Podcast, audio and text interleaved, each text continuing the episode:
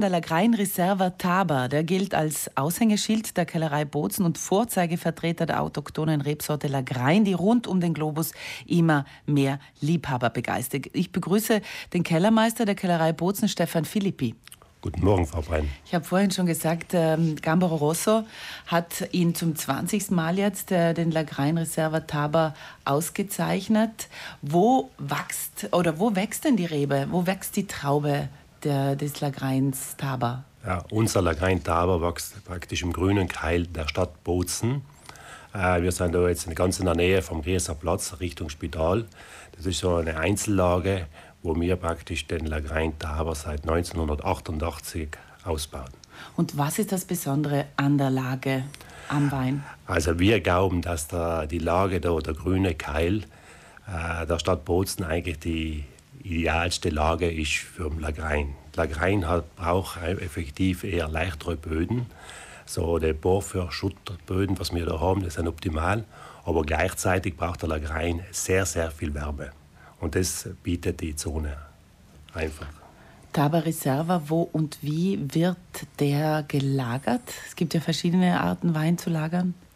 Also Taba Reserva sind wir immer schon so gestartet, nicht dass praktisch, wenn wir die Trauben ernten, werden ganz klassisch in einem größeren Gebinde ausgebaut. Wir haben die Möglichkeit, das auch schon in Gärbottiche, das heißt so in Eichenfässer auszubauen, zu vergären. Danach äh, wird der Wein praktisch abgezogen, äh, hat eine kurze Erklärzeit, so vor zehn Tagen, in einem größeren Gebinde und dann kommt er sofort in die kleinen Eichenfässer, die sogenannten Barriques wo er circa zwölf Monate bleibt. Und das macht dann den Reserva, das ja, wir glauben, dass das Gebinde für den Weintyp äh, eigentlich die optimale, die optimale Kombination ist. Wir haben gesehen, dass halt wir das eigentlich, dass seit Südtirol bei Rotweinen das immer mehr einführt. Deshalb geht mir, wir sprechen da jetzt schon über, von über 30 Jahren, wo das, so, das eigentlich äh, in Südtirol praktiziert wird, dass die Rotweine in dem Bereich immer interessanter werden. Was glauben Sie, dass, was dieser Wein hat, was andere nicht haben, wenn er jetzt 20 Mal ähm, dieselbe Auszeichnung bekommt? Äh, das ist schwierig jetzt zu beantworten, aber ich sage so, nicht, äh, sicher, wir haben den Vorteil, dass wir eigentlich eine optimale Lage haben, ein optimales Weingut, sehr alte Reben, die was uns eigentlich ein optimales Traubengut geben und da dementsprechend auch die Top-Qualität äh, von den Trauben in den Wein rüberbringen und zum Schluss eigentlich das Resultat dann, was man so sieht, was noch kommt. Was bringt so eine Auszeichnung? Wie schaut jetzt über die Jahre der Werbeeffekt aus, wenn Sie jetzt ganz ehrlich sind? Also der Werbeeffekt von diesen Auszeichnungen, muss man so sagen, das hat uns, äh, sagen wir, die ersten Auszeichnungen von 1995 äh, weg, äh, hat uns schon sehr viele Vorteile gebracht. Auf einmal ist die Kellerei interessant worden. Man hat uns sehr beobachtet, wie wir arbeiten.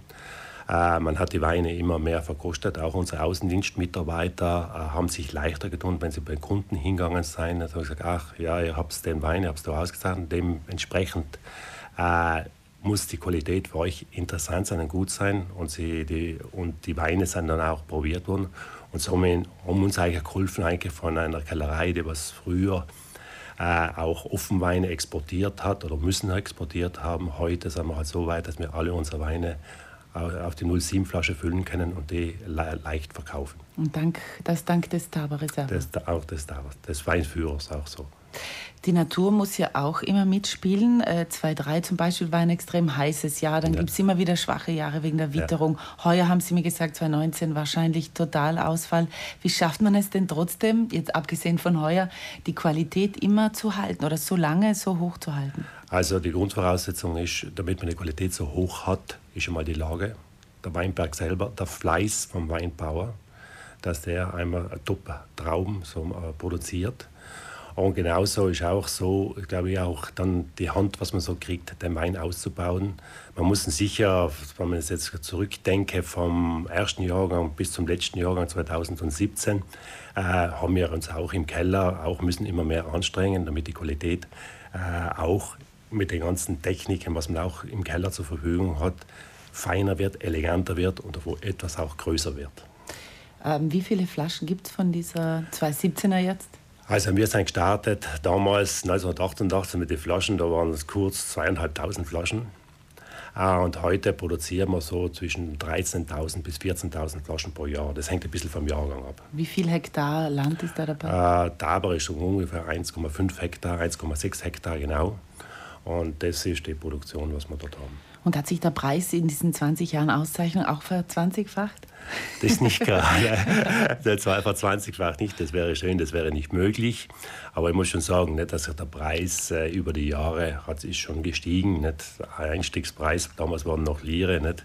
das haben wir gestartet, haben wir es kaum getraut, so die, sagen wir, die 10.000 10 Lire pro Flasche zu verlangen mit dem Jahrgang 1988. Nicht? Das, wenn man es heute umrechnet, das waren gute 5 Euro. Nicht?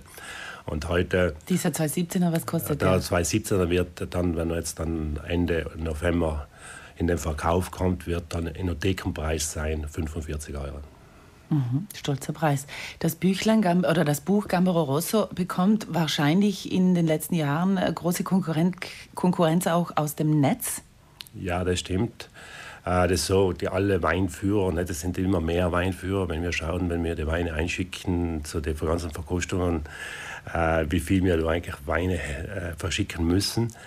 Einmal ist das ein bisschen unter Druck, aber gleichzeitig auch das Netz, äh, wo eigentlich die sehr viel veröffentlicht wird und sehr schnell veröffentlicht wird, ist das, das, die, das Buch selber, glaube ich, wird ein bisschen weniger gekauft als früher.